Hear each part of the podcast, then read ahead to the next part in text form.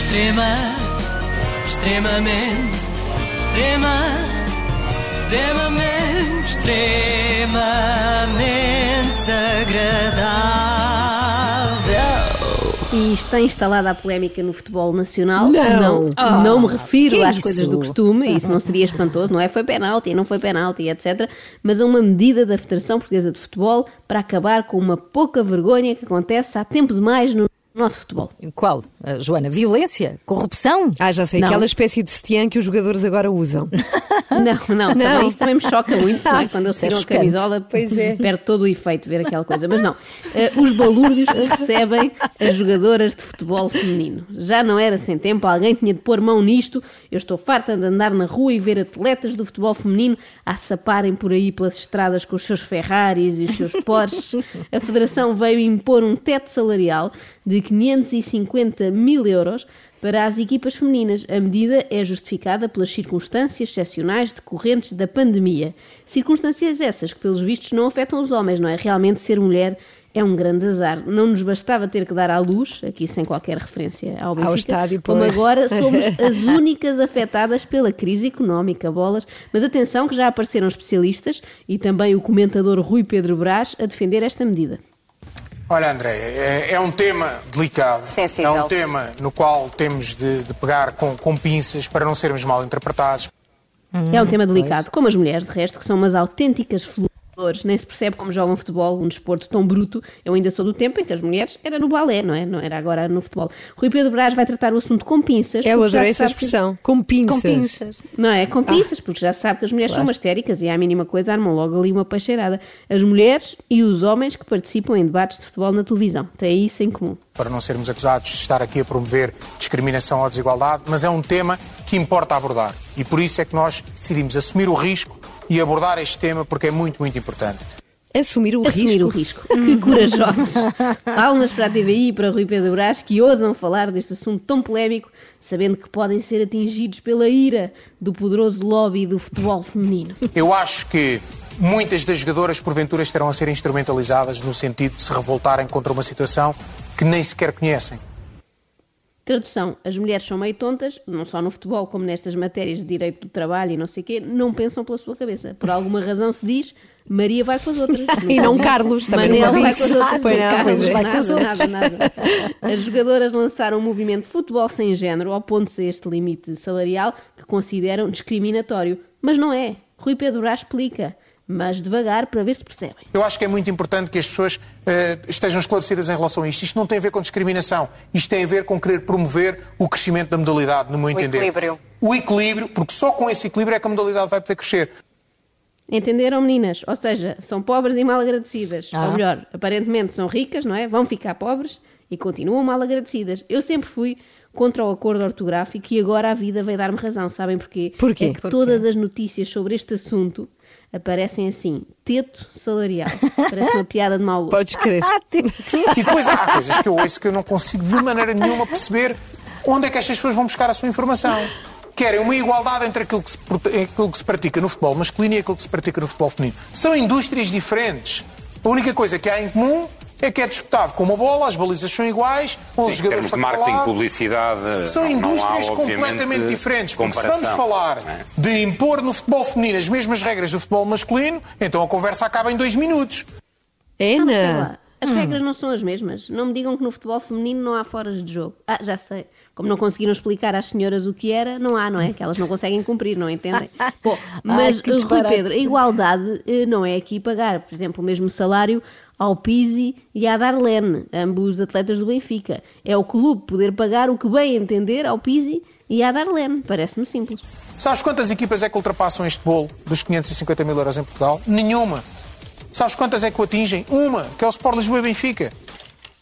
Mais uma razão para não se compreender esta regra. Ora, vamos lá criar uma norma urgentemente para pôr travão a uma situação que praticamente ninguém está a viver. O que a Federação Portuguesa está a, está a querer fazer, a meu ver, é possibilitar que haja mais atletas com contratos profissionais no futebol português. Ou seja, o Benfica, a partir do momento em que não pode ultrapassar aquele teto salarial, estas jogadoras vão estar à disposição de outros clubes que lhes vão poder fazer contratos profissionais.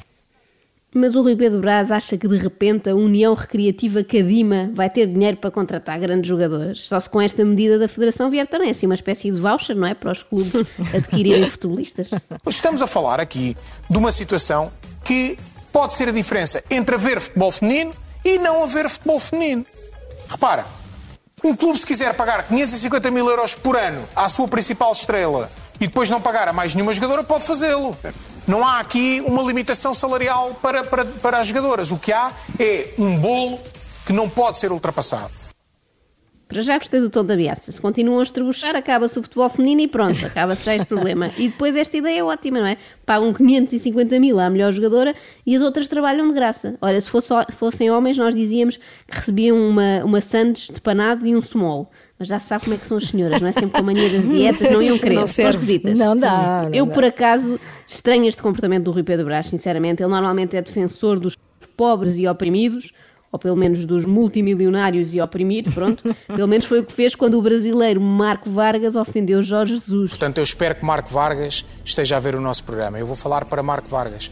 Com todo o respeito, desculpa lá pela forma intempestiva com que eu vou dizer isto, mas que perfeito idiota! Que perfeito idiota que é este Marco Vargas! Primeiro, quantas vezes é que falou ali de 64 anos? O líder do Brasileirão neste momento tem 70. Luís Filipe Scolari. O respeitinho é muito bonito. Há que respeitar os profissionais.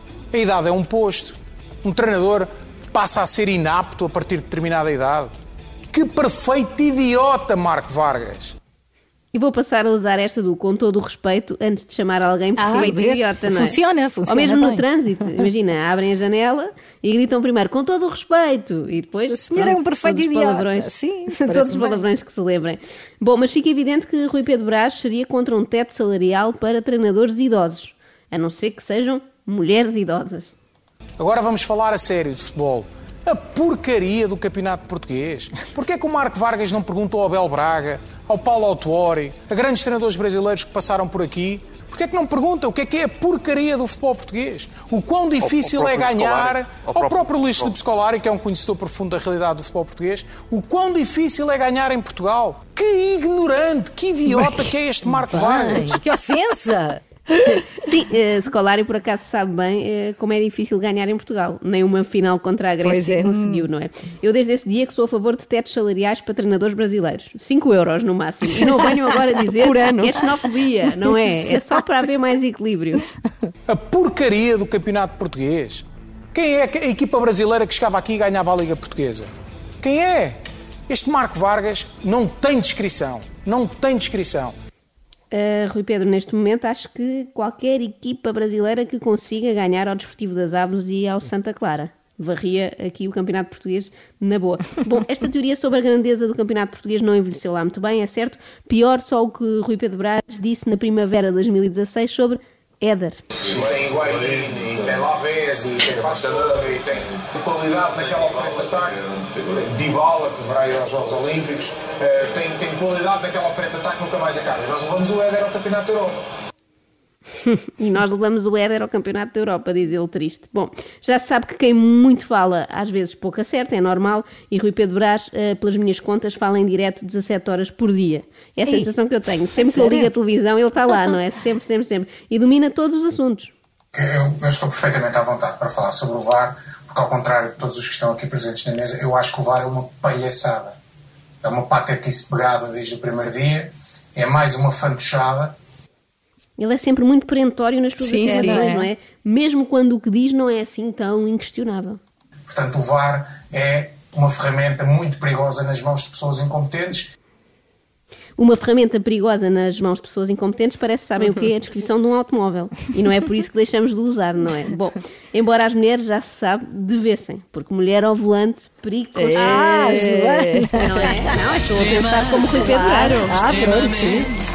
Extrema, extremamente, extremamente agradável.